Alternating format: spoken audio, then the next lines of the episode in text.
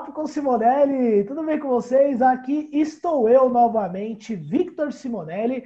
E hoje, pessoal, hoje eu vou. Hoje o meu convidado, cara, ele é humorista, ator, dublador, casado há três anos, quadrinista e um dos criadores do Mundo Canibal. Sim, senhoras e senhores, hoje nós estaremos conversando aqui com ele, Rogério Vilela. Rogério, seja muito bem-vindo ao nosso podcast. E Rogério, venha comigo, venha dar as suas considerações iniciais para começarmos o nosso podcast. Tudo bem contigo? Acabei de acordar agora, estou com uma cara amassada, mas estou bem. Queria à noite. Como, como, como, como você está, cara? Está tudo bem aí? Tudo bem, Rogério. Gra com a graça de Deus estamos indo. Estamos tudo bem, estamos sossegados aqui, pronto para uma resenha boa.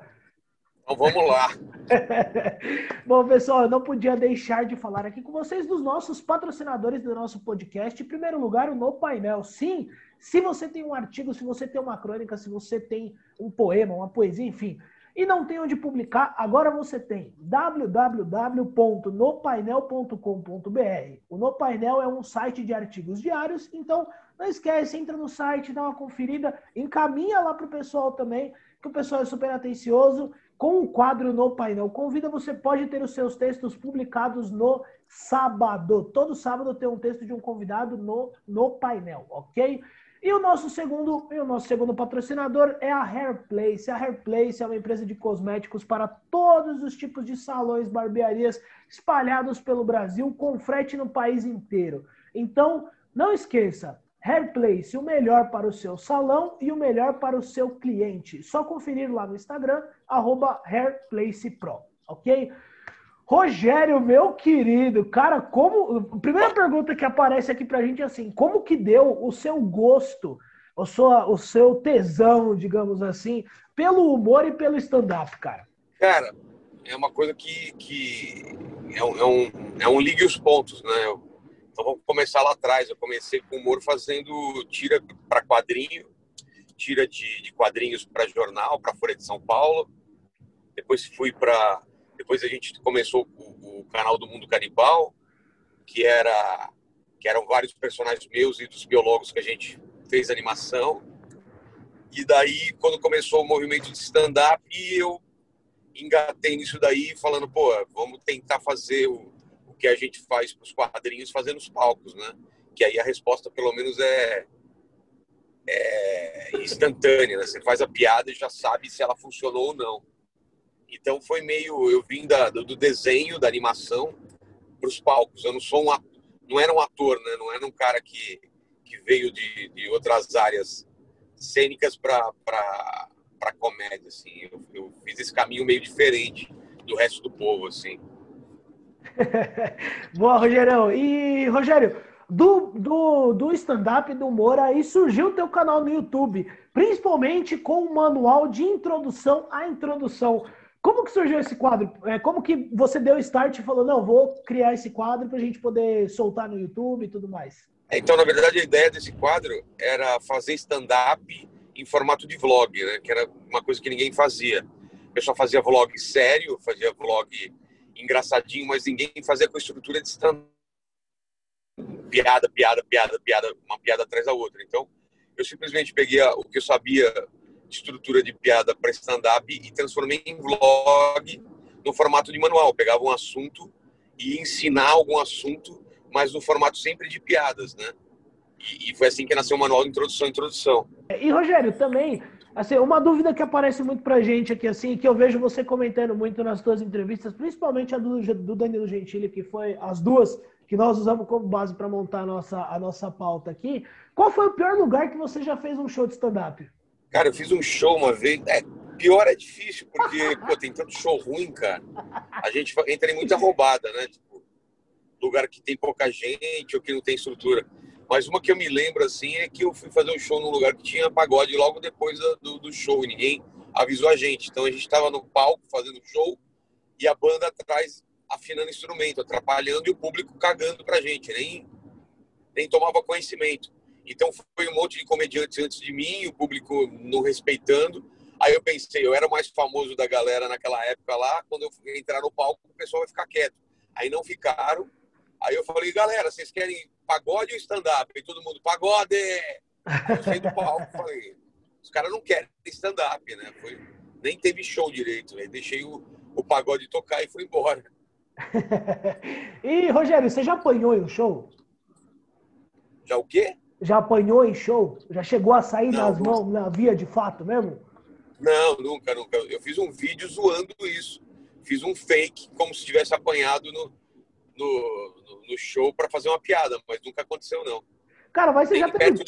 Ah, tá, não, beleza. Porque assim, porque eu vejo, cara, que assim, durante o show a rapaziada fica meio exaltada. E já teve, por exemplo, de acontecer assim, você soltou uma piada, por exemplo, aí a pessoa não gostou e, e ficou te encarando, ficou querendo ir para as vias de fato, ou isso nunca, nunca chegou a ocorrer?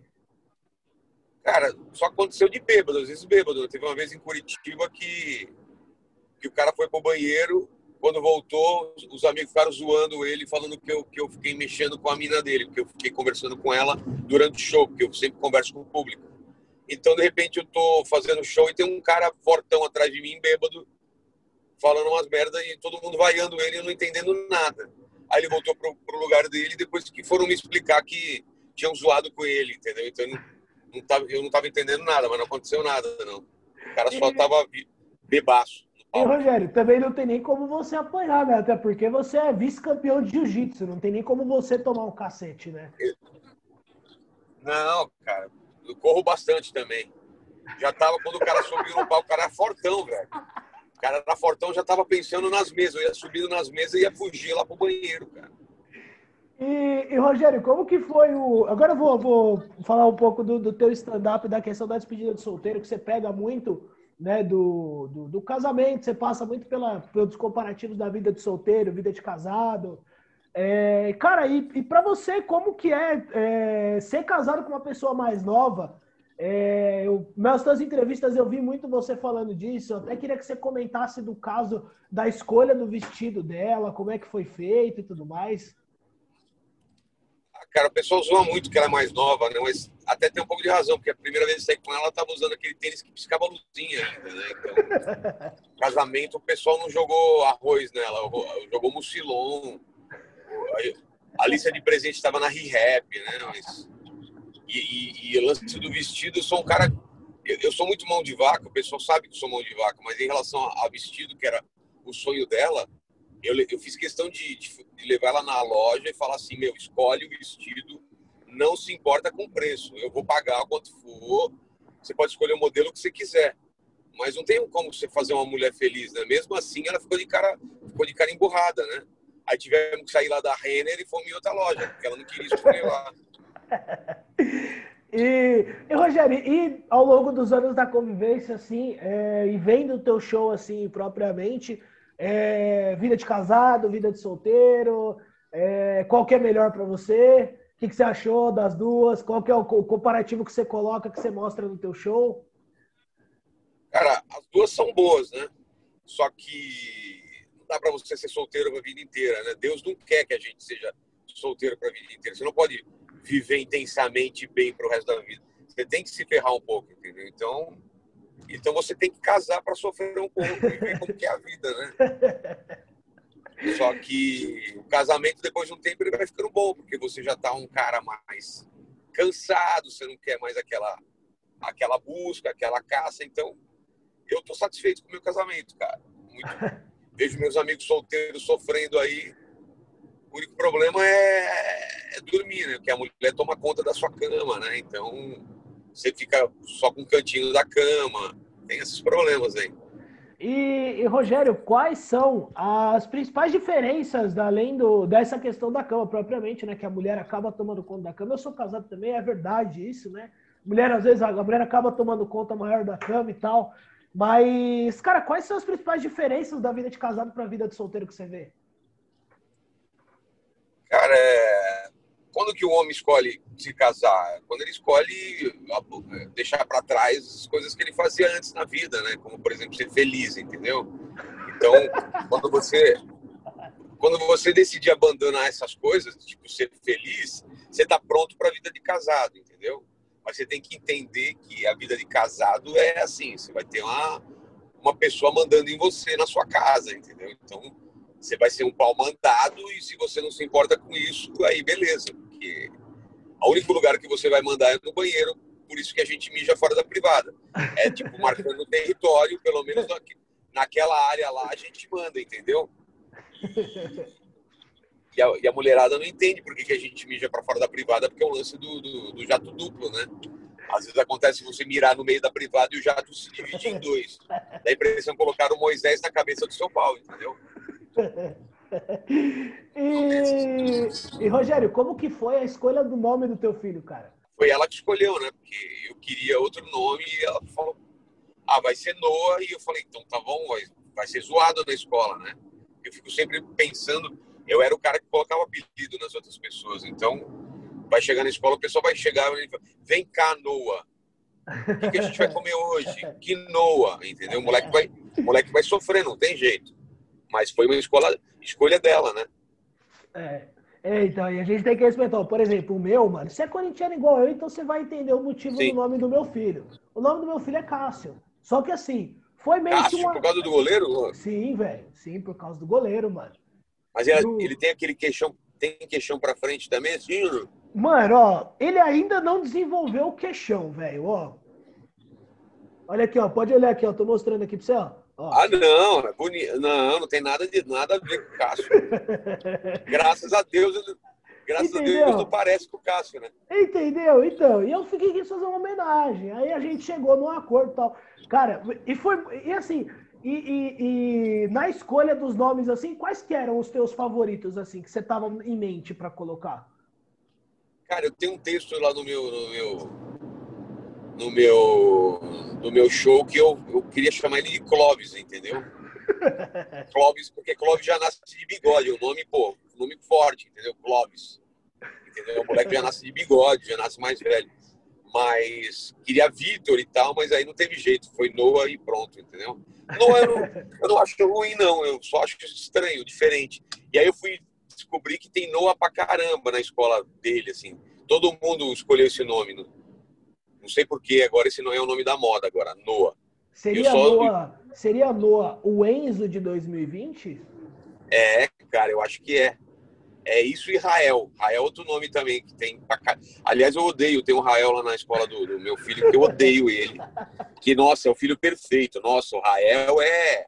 Nossa, o Rael. Ai, o Rael. Rael sabe tudo. Rael fala tudo.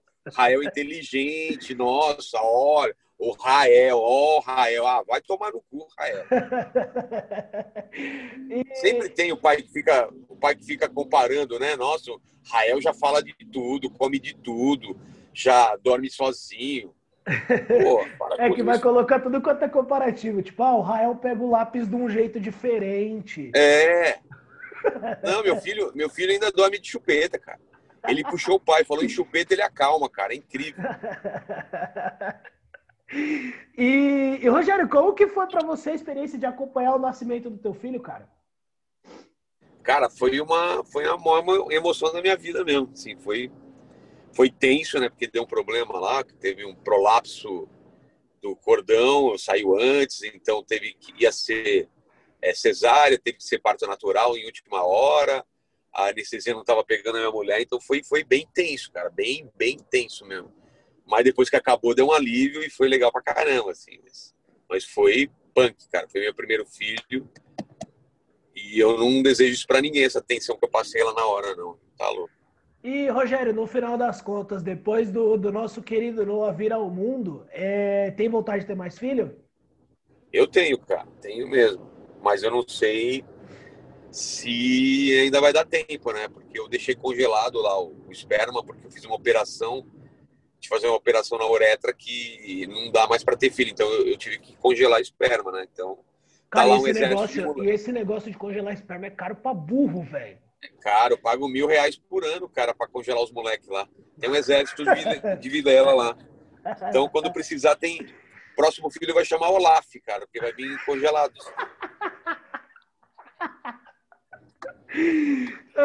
É, bom, e Rogério, voltando agora para tua carreira, cara, quais são as. Vou pedir um top 3 de referências que você tem mesmo na tua carreira como, como comediante. Mas do que? De comediante? Isso. Ah, cara, eu, a minha referência é só americana, né? Não, não tenho referência nacional, não. A referência americana é top, top 3 é 1, um, Bill Burr, 2, Louis C.K. e 3, Chapéu, David Chapéu. É... E, Rogério, agora nós já estamos chegando à nossa reta final aqui da nossa, da nossa gravação, um papo meio descontraído aqui, é, falando, falando bastante sobre paternidade e tudo mais. Mas agora, Rogério, a pergunta final eu sempre, sempre coloco o entrevistado numa, numa sinuca de bico. Eu quero ver se você não vai correr. Se você pudesse escolher um humorista para fazer um show da sua vida, além de você, quem seria? Como assim, um show da minha vida, assim? Tipo... Tivesse que fazer um stand-up contando a tua vida, usando a tua vida como, como exemplo, para poder colocar para fazer um stand-up, quem seria? Nacional? Tanto faz, nacional. Escolhe um nacional e um internacional. Se fosse um nacional, eu ia chamar o Murilo Couto, cara. Achei ele engraçado pra caralho, cara.